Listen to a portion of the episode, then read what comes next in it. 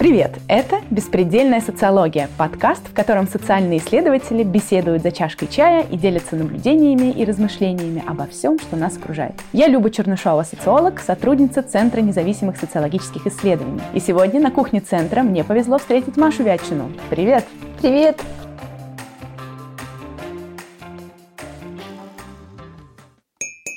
Маша тоже сотрудница ЦНС и докторант университета Тарту. А еще последний год Маша работала в проекте по исследованию бездомности в Петербурге. И сейчас у меня есть отличная возможность расспросить ее подробнее об этом проекте и о том, как изучать бездомность. И пока Маша заваривает чай, я поделюсь, почему мне кажется важным поговорить про бездомность. Некоторые социологи считают, что их работа не сводится только к тому, чтобы получать знания о чем-то, а еще, чтобы делать опыт уязвимых групп видимым. Что здесь имеется в виду? Есть множество групп людей, которые не имеют возможности заявить о себе, о своих проблемах, о своих потребностях, потому что так сложились общественные структуры. Например, если мы говорим о бездомных, то люди без документов и без прописки не существуют для государства или для медицинской системы. Они не могут объединиться в профсоюзы, потому что у них нет постоянной работы. И, в принципе, непонятно, откуда они должны брать ресурсы для того, чтобы бороться за свои права.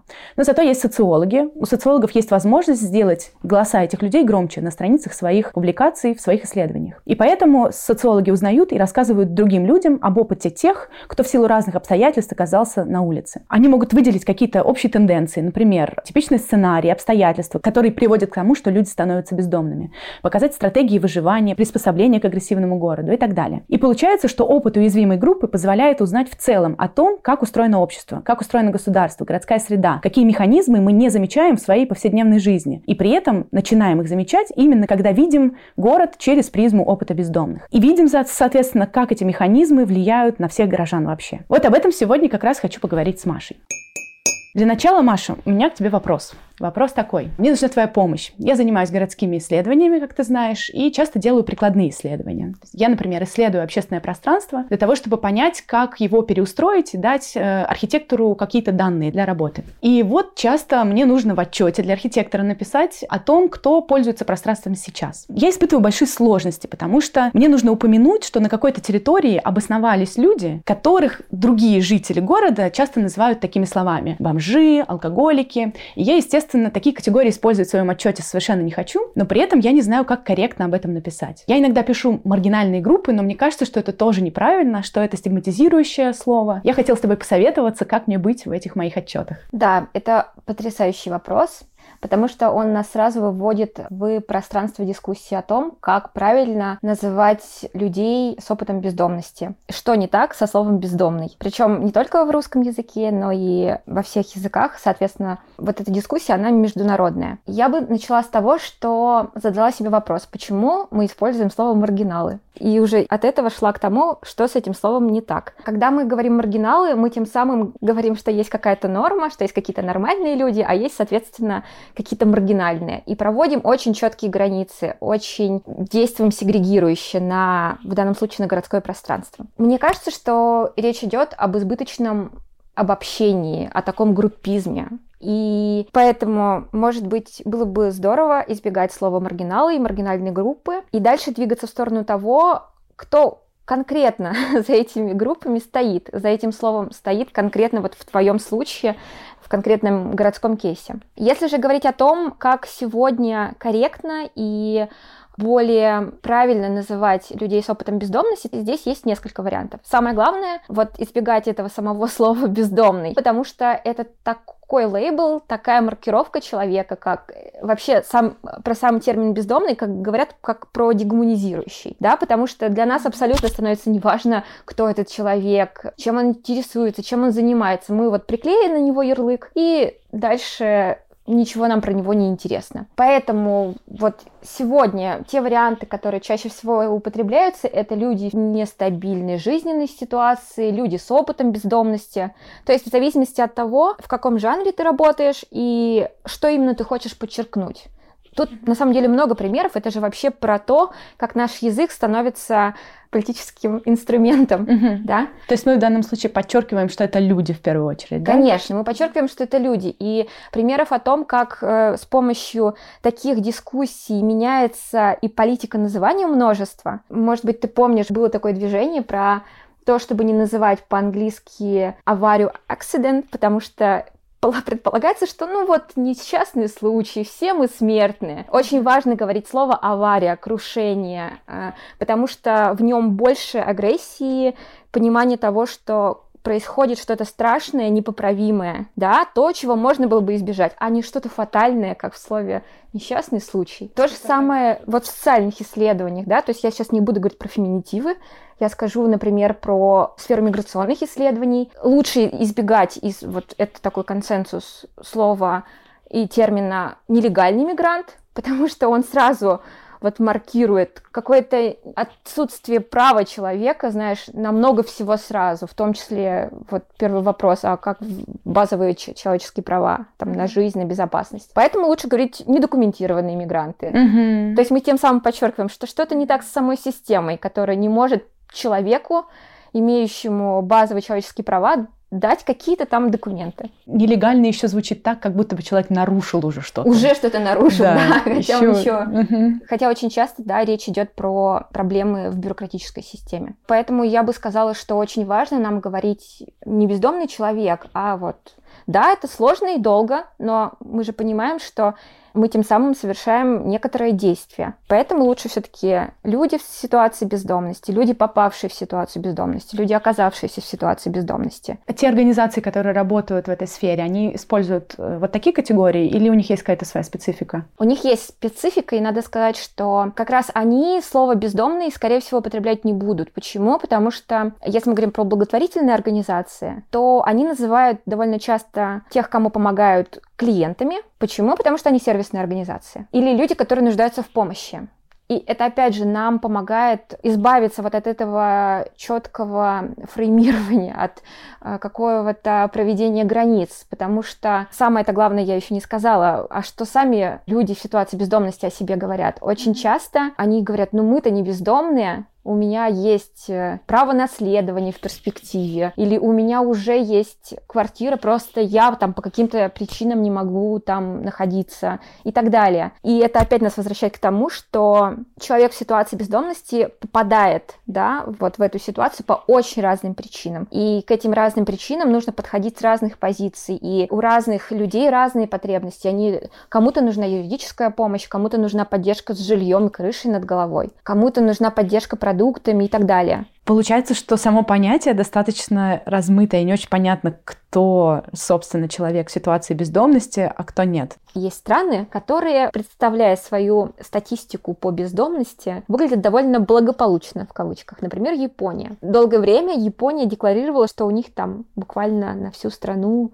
4-5 тысяч бездомных. И когда началась пандемия, выяснилось, что есть почти столько же, почти 4 тысячи человек, которых правительство с началом пандемии расселяла по отелям, которые нуждались да, в постоянном жилье. Это были так называемые кибербездомные. Ну, то есть это, я сейчас говорю в кавычках, это такой перевод термина, который использовался. Кто это такие? Это люди, у которых нет жилья, люди в ситуации бездомности, которые были невидимы на улицах, потому что они жили не на улице. Они были постоянными пользователями онлайн-кафе, кафе для игр. То есть они вот постоянно там находились, и тем самым они не были видимы ни для каких-то других статистик. И это про то, что, во-первых, государство декларирует разные цифры, но это не значит, что они учитывают всех, кто нуждается в помощи, да, потому что опять же, определения четкого и понятного и всеобъемлющего человека в ситуации бездомности на правовом уровне нет. Вот у нас, как бы в России, это определение завязано на вопросах прописки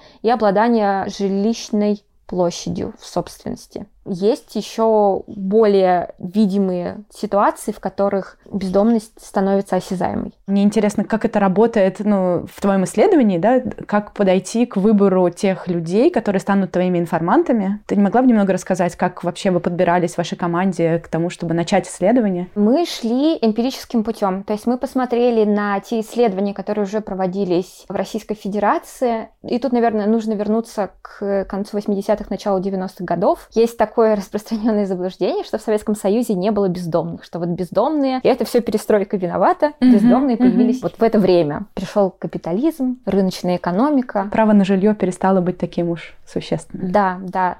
Это связано с тем, что вот есть аббревиатура человек без определенного места жительства. Она такая очень бюрократическая, да? Почему? Ну, во-первых, это аббревиатура, и до сих пор есть государственные службы, которые могут человеку, который попал в ситуацию бездомности, выдать справку. Например, если он лишился документов, чтобы он мог подтвердить в случае обращения к нему сотрудников полиции, что он где-то стоит на учете, что он где-то зарегистрирован. Опять же, эта справка помогает в случае, если он потерял документы. Что произошло в 91 году? Если в советское время люди в ситуации бездомности, люди, которые занимались попрошайничеством, их действия были криминализированы. То есть была специальная статья в Уголовном кодексе, и в 91 году Конституционный суд назвал вот эту статью, этот пункт э, нелегитимным. То есть с этого момента людей, которые просят о помощи на улице, их просто как бы перестали преследовать. Но это не значит, что их до этого не было. Они стали более видимыми на улицах. Вот это мы говорим про начало 90-х годов. Примерно тогда же люди, которые самоорганизовывались или оказывали помощь нуждающимся, они стали вести какие-то мониторинги, проводить первые опросы, Плюс появились представительства международных организаций, там «Врачи без границ», «Красный крест». То есть они все были вовлечены вот в эту поддержку людей, которые оказались на улице, нуждаются в разного вида помощи. Кто был респондентами у людей, которые собирали эти опросные данные? Угу. Они же наверняка определяли более четко. Конечно, да. То есть если посмотреть на вот эти первые опросы 90-х годов, опять же, это опросы, которые проводили сами помогающие организации. И чаще всего они фиксировали такие тренды тренды. Обычно к ним обращаются мужчины, гораздо реже обращаются женщины. Довольно много среди них мужчин, освободившихся из мест лишения свободы. Особенно это видно в связи с амнистиями. То есть амнистия, соответственно, доля освободившихся которые приходят за помощью, например, в Москве, она возрастает. Тогда они еще замеряли, например, образование, пытались выделить какие-то причины, почему человек попал в ситуацию бездомности. Ну и нужно понимать, что вот в этот момент еще действовали советские паспорта. То есть вроде бы все говорили о том, что прописка становится менее обязательной, но ее и тогда зачастую требовали, и до сих пор зачастую требуют. Например, тогда как-то реже озвучивалась такая проблема, как домашнее насилие, да, и как домашнее насилие связано с тем, что человек оказывается в ситуации бездомности. Вот гораздо больше говорили, в принципе, о каких-то перемещениях из-за, например, конфликтов на территории постсоветского пространства. Или тогда же начинается вот это черное риэлторство. То есть я правильно понимаю, что это были исследования тех, кто уже обратился за помощью? Конечно. И те, кто, соответственно, не попадали в зону видимости помогающих организаций, оказывались вне исследовательского Да, кон- да, да, да. Ну, во всяком случае, если мы говорим про количественные методы, потому что как еще можно попытаться посчитать, сколько у нас в этот момент людей на улице. Но опять же, да, они говорили, что они помогают людям, которые оказались на улице, но очень часто туда могли обращаться просто те, у кого не было средств да, но при этом они имели какое-то жилье. Может быть, не в этом городе, может быть, не в Москве, может быть, они оказались там транзитом и так далее. Но при этом была, например, Това Хейденстрат, из Швеции. Она сейчас работает в университете Лунда, которая сделала потрясающее этнографическое исследование. Она делала свое поле в Петербурге. То есть она одновременно проводила исследования и в ночлежке, и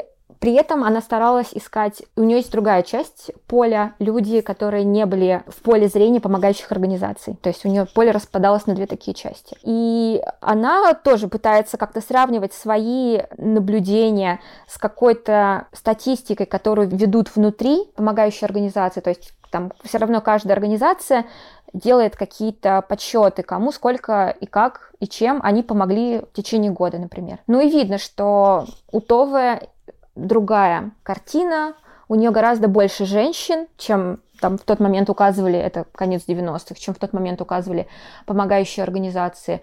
Ну, просто потому, что она искала их, в том числе целенаправленно, через разные пути. И мы, это я все иду к чему, кто еще, кроме того, писал о бездомности, из каких позиций, как определял. В исследованиях Елены Коваленко и Елены Строковой есть несколько категорий тех, кого они считали бездомными, как они их определяли, как они определяли людей в ситуации риска. И есть еще большой блок исследований текстов, написанных Игорем Карлинским. Это юрист, много лет работает в ночлежке, и это вот тот человек, который действительно много, давно и целенаправленно работает над тем, чтобы озвучивать проблему бездомности в обществе. И да, и они все так или иначе говорят о каких-то группах риска. Мы решили, что мы будем идти эмпирическим путем и просто раз за разом описывать те ситуации, те факторы, которые привели этого человека на улицу, каждого конкретного человека. И при этом, опять же, что такое оказаться на улице, или что такое быть бездомным, или что такое быть клиентом, помогающей организации, это всегда разные категории. То есть одно может исключать другое, одно может не соответствовать другому, а третье может быть включено, а может быть выключено. А можешь какой-нибудь привести пример? Вот как ты шла по улице и видела человека? Буквально например, так и было. Так и Я было. шла по улице, ага, и то есть наше исследование еще не началось, но мы уже обсуждали дизайн, обсуждали, как будем проводить наш полевой этап. Иду я в Европейский университет, и вот на улице встречаю человека, причем я не сразу понимаю, что он просит о помощи. То есть я просто думала, что он заблудился или спрашивает дорогу дорогу. Он выглядел очень э, опрятно, невысокого роста мужчина. Что-то спрашивает, а я иду в наушниках. Я начинаю уточнять и понимаю, что он как раз просит помощи в виде денег. И я ему предложила как-нибудь со мной встретиться. Он сказал, без проблем. И вот через какое-то время мы с ним встретились. Но мы использовали все способы, которые были доступны. В том числе через помогающие организации, конечно же, наш главный партнер, наша главная поддержка в этом исследовании это ночлежка, но не только. Мы старались охватить и другие помогающие организации в Санкт-Петербурге. То есть мы ходили на акции, например, были волонтерами ночного автобуса или помогали на каких-то других акциях, были в домах ночного пребывания, были в ночных приютах. Ну и да, и вот тот вариант, что ты идешь по улице и видишь человека и можешь с ним заговорить, то он тоже вполне оказался рабочим.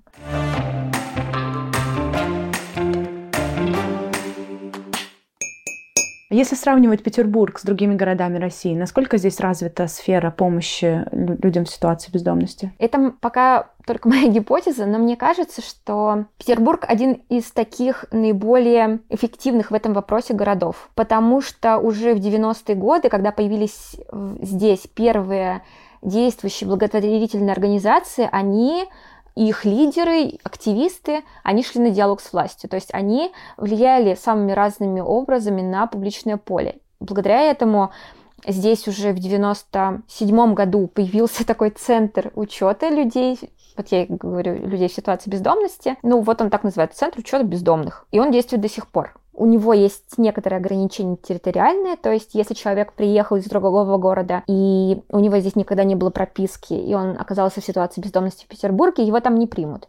Но вот люди, которые могут каким-то образом доказать, что они были прописаны в Петербурге или Ленинградской области, они могут там получить какие-то услуги. Звучит довольно сложно. Это правда. Есть, э, ты человек без документов зачастую, да, и типа нужно еще каким-то образом собраться силами и найти доказательства того, что ты петербуржец. В данном случае того, что ты петербуржец, но таких бюрократических коллизий множество. Зачастую людям приходится доказывать вообще факт своего рождения, факт своего проживания где-то, факт проживания, вот вопрос про границы стал очень актуальным, и про гражданство, когда вот идет процедура восстановления гражданства, она предполагает, что ты должен привести свидетеля, который помнит, что ты в 93-м году проживал вот в этом конкретном населенном пункте, и он тебя помнит, вы жили там на соседних улицах. То есть, да, это про бюрократические логики, они довольно сложные, и это, честно говоря, один из ответов на вопрос, почему все так непросто с определениями ситуации бездомности и с восстановлением документов и вообще с восстановлением своего гражданского статуса. То есть если у нас так сложно определить, э, кто такой человек в ситуации бездомности, и есть такая большая вариативность этих самых ситуаций, да,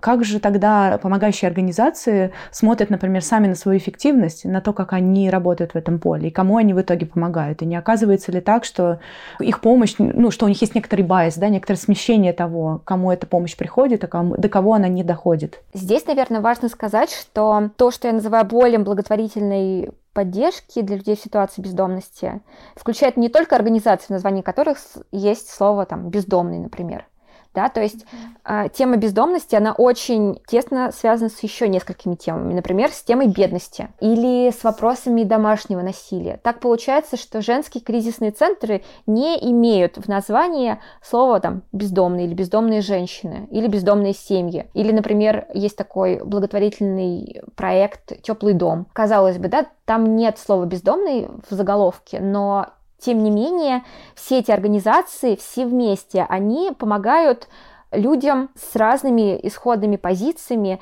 и благодаря тому, что это поле существует, и организации между собой общаются, они могут перенаправлять при необходимости одного человека в какую-то другую организацию, если понимают, что там ему смогут более адресно помочь. И так работает, например, для людей с особенностями здоровья, для тех, кому нужна очень конкретная помощь, конкретно сейчас, например, с оформлением документов, а кому-то другому у него все в порядке с документами, но вот ему нужен постоянный медицинский уход. То, что, например, могут сделать в приюте сестер матери Терезы. То есть это очень маленькая религиозная организация, но при этом они делают очень большое дело. Возможно, о них редко говорят, но вот этот сегмент людей, которым нужна конкретно сейчас очень конкретная помощь в виде медицинской поддержки, сестринского ухода. Это вот, вот, например, они или Покровская община. То есть вот это поле, оно, с одной стороны, очень адресное, а с другой стороны, они все вместе создают вот этот базис для поддержки, для того, чтобы охватывать разные группы и помогать всем, но по-разному. То есть они не отказывают, они перенаправляют. Да, то есть угу. это как раз такой инструмент переадресации человека. Угу. То есть я прямо вот видела, как один соцработник звонит в другую организацию, спрашивает, есть ли у них возможность принять человека, если да, то вот его туда отправляют. То есть мы можем говорить про целую инфраструктуру в городе, да? Конечно, то есть это поддержки? инфраструктура поддержки, угу, социальной угу. поддержки.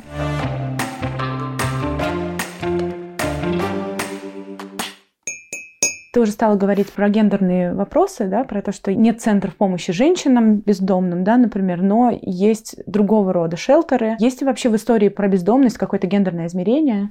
Я подозреваю, что оно есть, на самом деле хочу спросить у тебя, в чем оно заключается. Гендерный вопрос очень важен, о нем нужно говорить, его нужно озвучивать.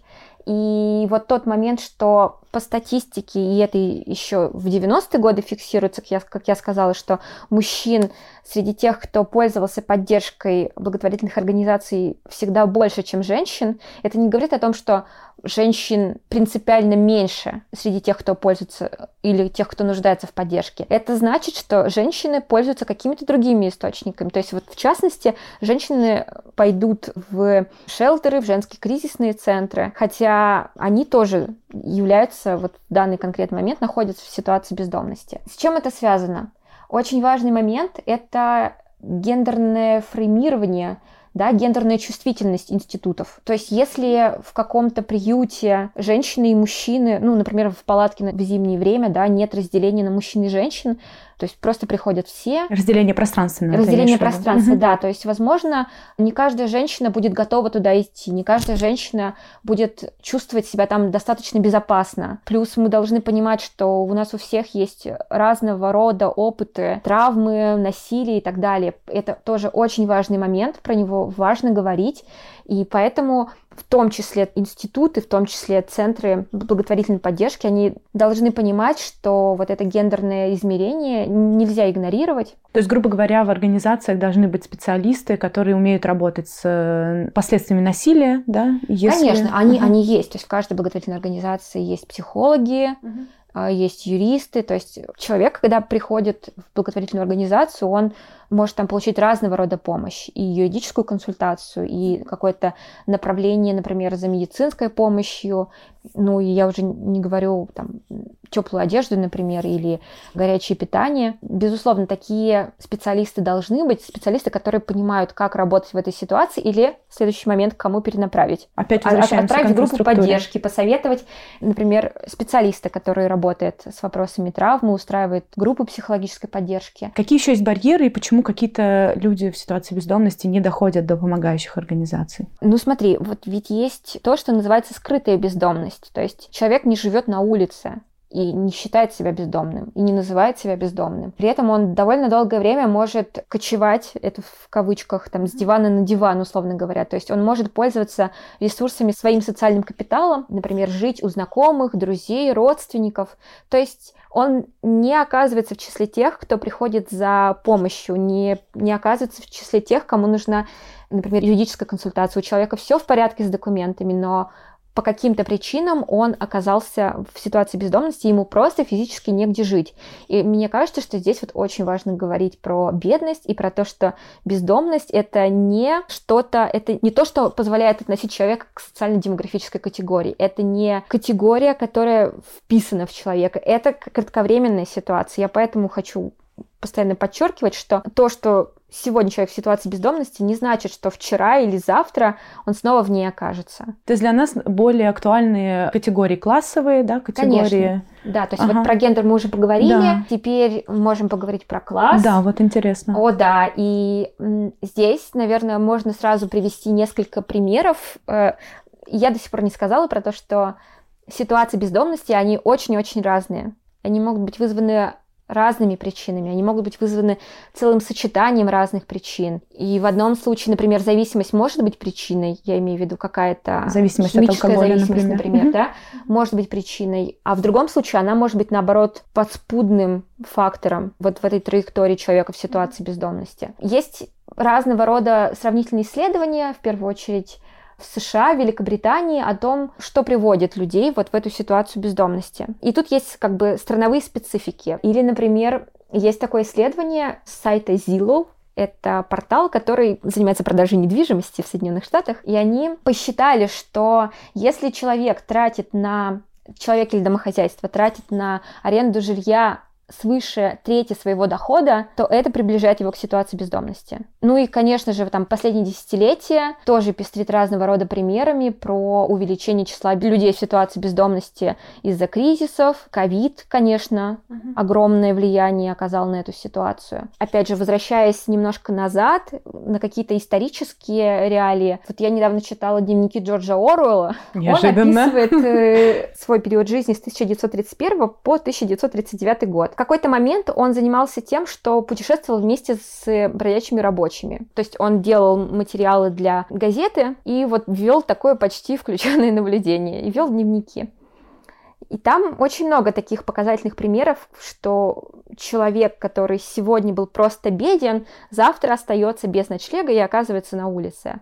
И поэтому число бездомных, которые, например, каждую ночь были на Трафальгарской площади там, в 1931 году, оно нестабильно. Просто потому, что сегодня этот человек нашел работу и нашел, где переночевать, а вот завтра у него нет возможности.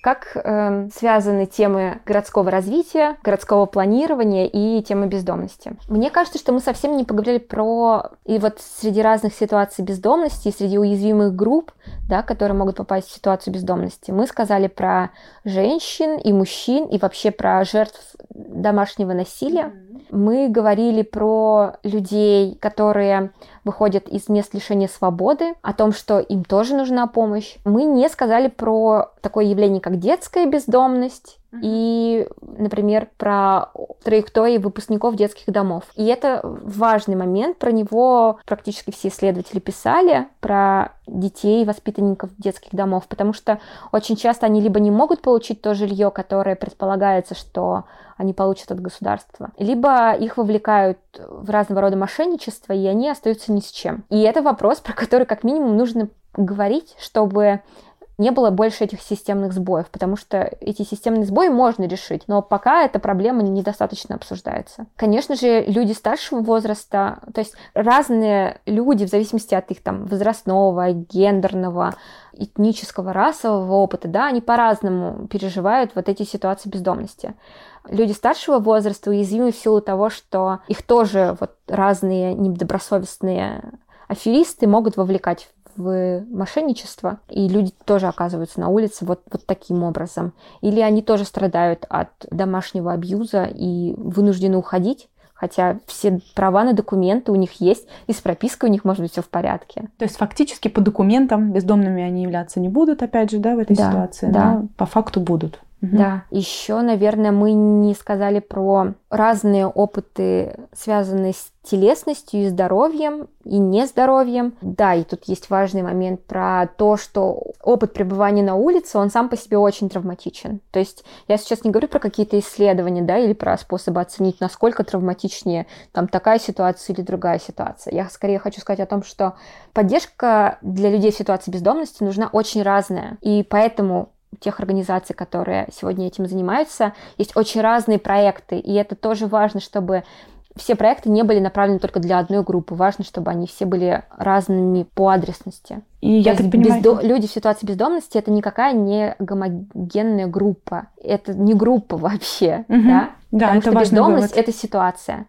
И таким образом нет никаких бездомных в нашем обществе, нет никакого отношения СМИ или отношения общества к бездомным, потому что бездомность это просто какое-то такое измерение, это такая линза, через которую мы смотрим и видим несовершенство системы социальной поддержки, несовершенство каких-то бюрократических инструментов, большие вопросы к законодательству, например, про процедуры восстановления гражданства или, например, получения гражданства, в частности, вопросы про то, что будет с человеком, который приезжает в Россию в поисках убежища. У нас очень нестабильно работает институт политического беженства, и людей, которые получают этот статус, очень мало. Просто потому что вот так сегодня работает законодательство. То есть мы думаем про минимальный размер оплаты труда, про то, что это так, за такая странная сумма, которая не учитывает вообще никаким образом, не учитывает расходы на жилье. Как будто жилье это какая-то данность, которая вот вместе с тобой всю твою жизнь. А мы понимаем, что это абсолютно не так, да? Да, это удивительно. Про прожиточный минимум я тоже постоянно удивляюсь этому. В корзину входит все что угодно, продукты питания, но совершенно ничего про крышу над головой. Как будто бы она действительно никуда не может деться.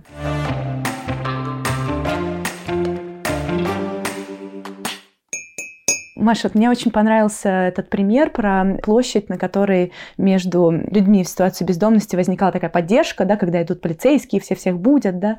Вот есть ли какие-то еще, может быть, примеры у тебя того, как бездомные помогают друг другу, или это нет, или такого нет, или наоборот, э, это улица, на которой все агрессивно друг к другу настроены, и человек человеку волк в этой ситуации? Нет какой-то единой модели поведения. То есть я знаю истории, когда люди сознательно искали себе какого-то компаньона, человека, человека, на которого можно положиться, партнера. Речь тут пока не идет про романтическое партнерство, да, а именно какие-то дружеские отношения для того, чтобы просто повысить свои шансы на улице, угу. помочь друг другу. Это как бы один вариант. При этом я знаю истории людей, которые сознательно отказывались от каких-то партнерских отношений и говорили, что я лучше один, я сам за себя, потому что ты как бы не связываешь себя тем самым чем-то долгосрочным. Сегодня ты нашел работу, завтра поехал в другой город и так далее. То есть ты не усложняешь свою жизнь вот этой рецепрокностью, рецепрокной связью. Есть вполне отдельная такая траектория жизни в группах, да, например, сквоты, довольно хорошо описанное явление, особенно, например, для Великобритании, особенно на фоне того, что сквоты в какой-то момент были криминализированы. Есть закон, действующий в Великобритании, про криминализацию сквотинга, и это очень важный вопрос, потому что сквотеры борются за общее право на жилье, но вот есть моя любимая исследовательница Штеф Громан, которая, описывая свою жизнь в сквоте, пишет, ну, конечно же, среди нас не было, почти все в нашем сквоте были британцами, Сам, у самой Штеф был в тот момент австрийский паспорт. Конечно же, большинство людей в нашем сквоте были белыми цисгендерными мужчинами. Да, и почему туда не приходили беженцы или, например, трудовые мигранты? Потому что они привлекали к себе внимание полиции. А сквотеры — это все время объекты для полицейского внимания. Соответственно, если ты, находясь в такой затруднительной ситуации с документами, попадаешь в сквот, ты просто сам подписываешь себе приговор, то, что тебя немедленно задержат и выдворят из страны. Поэтому сквот — это не то место, которое одинаково приемлемо для всех, да? Сквот — это осознанный риск, в отличие от... Да... И политический выбор, и очень часто, да, там исследователи сквотов пишут, что в сквоты переселяются люди, которые вот в данный момент проводят там какую-то политическую кампанию, которые борются за равное какое-то право на город, например. Mm-hmm. То есть это тоже такая политическая активность. И, например, Паша Иноземцев описывает сквоты в Петербурге, то есть вполне себе тоже одна из э, таких траекторий. Можно жить сознательно одному, выбирать такую стратегию одиночки. Есть те, кто живут в парах, как в партнерских парах, так и в парах романтических. Ну и есть вот эти расширенные варианты. При этом вот люди, которые выбирают такие неформальные сети поддержки, они отрицают вообще помогающие организации? Или это могут быть хитрые комбинации, где получили помощь там, поддержали друг друга здесь, и все это классно переплетается? Я, наверное, немножечко отмотаю назад и расскажу еще про то, про инициативы солидарности. Вот такие инициативы есть, и про это очень важно говорить, про то, что помимо благотворительных организаций, у которых есть расчетный счет, на который можно задонатить, да, может быть, мы даже здесь прикрепим ссылочку. Да, обязательно. Есть еще разные неформальные инициативы. Можно выделить такие коллективные проекты самоорганизации. Вот есть, например, такой проект, называется «Мы бездомные». Его сделала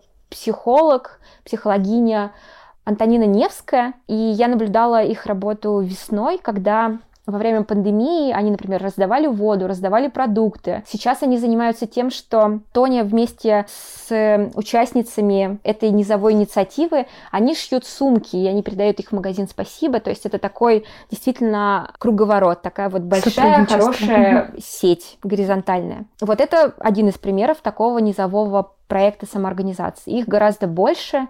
И вот следующее, о чем я бы хотела сказать, это такие формы взаимоподдержки, которые я называю вот примерами неформальной помощи, неформальной поддержки, когда просто один человек зовет, увидев человека в ситуации бездомности, его пожить вместе или придумывает какие-то формы взаимоподдержки. Я знаю такую историю про то, как мужчина, которого, кстати, он жил какое-то время прямо в подъезде того дома, где он когда-то был жильцом. В квартире, в смысле? Да, то есть там так получилось, что вот его выставили за дверь, ему было некуда идти, и женщина старшего возраста, которая жила в этом же доме, она попросила его о помощи, предложила ему жить в ее квартире, при этом помогать ей, поскольку она тяжело передвигалась, ей нужно было постоянно, постоянно ходить по медицинским учреждениям. И вот он действительно практически полгода ей помогал. Это такой важный этап. Он очень гневно после этого отзывался о том, как неудобно устроены разного рода сервисы социальной поддержки,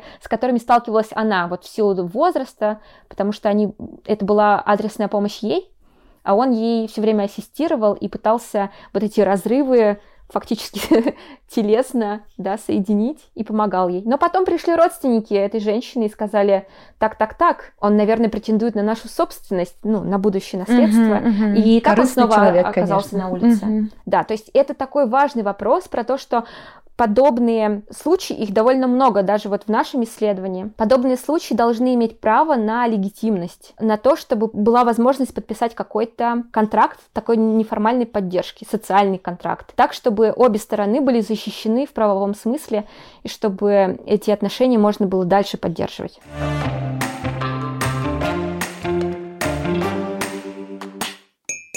Возвращаясь к моему профессиональному запросу к тебе, да, сегодня. Для меня это важный этический момент, когда я прихожу в какое-то пространство и говорю, что здесь будут какие-то изменения, то для человека, который обосновался в этом пространстве именно потому, что оно само по себе сейчас не наполнено большим количеством людей и активностей, для такого человека это означает, что его место здесь у него забирают. Вот. И как в этой ситуации разговаривать так, чтобы у нас не было отношений власти, чтобы между нами, да, чтобы мы могли хотя бы попытаться найти какой какой-то выход из этой ситуации, да, я очень плохо представляю, может быть, ты мне можешь подсказать какие-то стратегии, как работать в этом поле. Даже не знаю, с чего начать. Наверное, я бы начала с существования такого феномена, как враждебная или воинственная архитектура. Да, это хорошо да. знакомая Приходит история. тебе что-то в голову? Ну, конечно. Давайте создадим такие скамейки, на которых невозможно будет лежать, и тогда на этих скамейках не будут собираться люди с ситуацией бездомности. Да. Это любимая история. Почему это происходит? Потому что есть э, архитекторы, которые иногда могут даже дать запрос социологу, узнать, а что же хотят люди. Вот в эту категорию, чего хотят люди, никогда не попадают те самые люди в ситуации бездомности, попадают люди среднего класса, которые выходят на улицу, пьют кофе в кафе и, значит, разговаривают с социологом и говорят, а вот нам надо убрать из этого пространства вот этих маргиналов. Потом у нас скамейки такие получаются. Да, и вот эта история про то, как власть, э, власти городские, какие-то управители, как они пытаются исключить людей в ситуации бездомности из видимого поля, она не вчера началась, да, вот как раз снова вернусь к Джорджу Оруэллу. Ровно в тот момент, когда он это описывает, действовал запрет на то, чтобы люди спали на земле. То есть люди на Трафальгарской площади, ну и не только там, в принципе, да, действовал такой закон, что спать можно только на скамейках. Отлично. Да, но людей вот в ту ночь, которую он описывает, там, значит, 100-200 человек он пишет, находится здесь одновременно.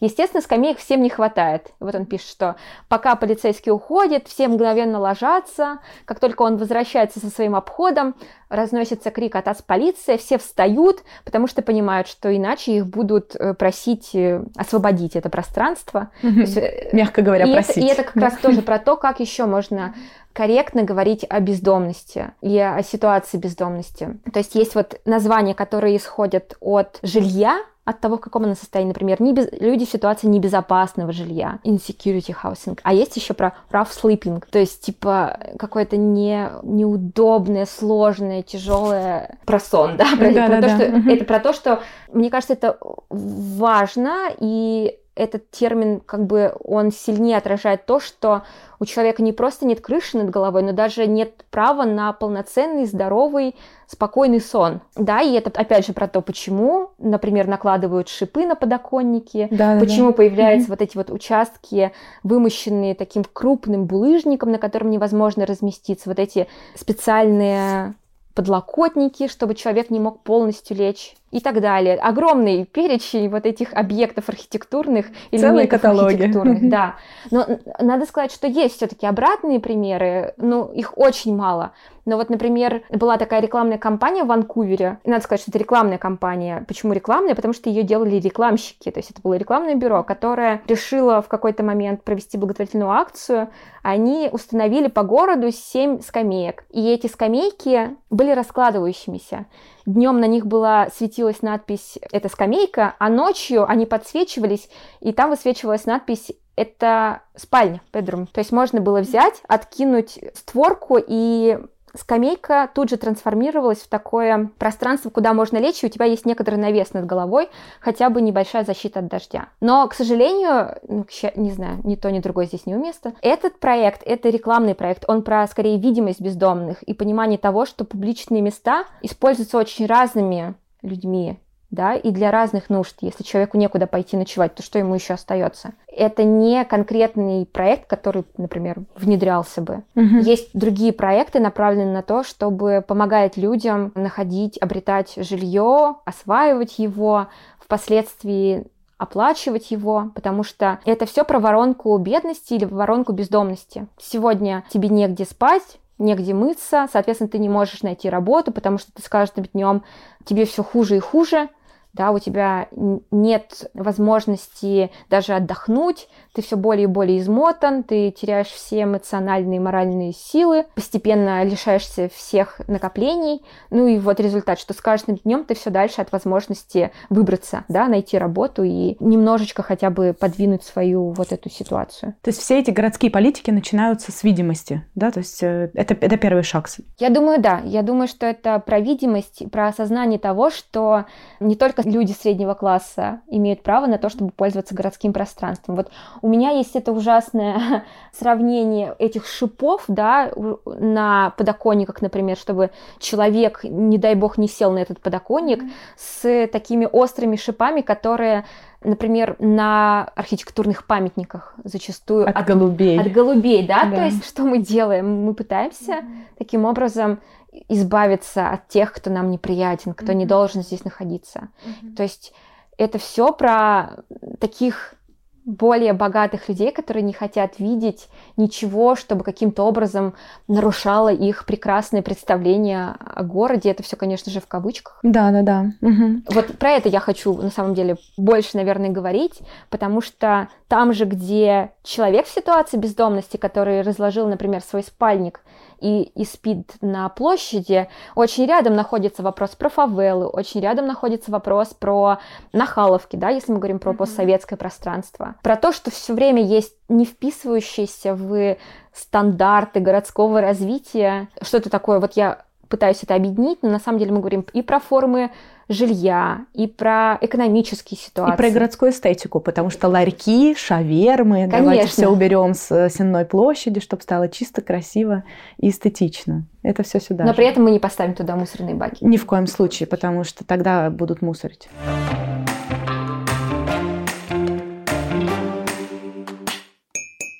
Маша, спасибо. Мне кажется, это отличный разговор, и мне кажется, что из него очень здорово понятно, почему так важно смотреть, ну, для меня, как для городской исследовательницы, в первую очередь на город глазами бездомных, глазами людей, которые оказались в этой ситуации, потому что, собственно, мы, здесь и проявляются все самые важные аспекты, начиная с вот этой вот истории про искусственное проведение границ группы, да, вот о чем ты только что сказала, это очень-очень важный момент. Почему мы объединяем их в группу? Они не являются никакой группой, да, у них совершенно разные истории, и заканчивая тем, что по сути, история про бездомных — это история про инклюзию в целом, да, и, соответственно, если у нас город э, настроен на то, чтобы включать эту группу, то он может быть более комфортен для других групп, да, и более, более инклюзивен. Да, я очень хотела как раз сказать про важность вот этих подходов в развитии универсального или инклюзивного дизайна, и Дэвида Харви я тоже вспоминала ровно с позиции понятия права на город, угу. потому что мы не должны отделять каким-то образом каких-то правильных потребителей городского пространства, да, и неправильных. Угу.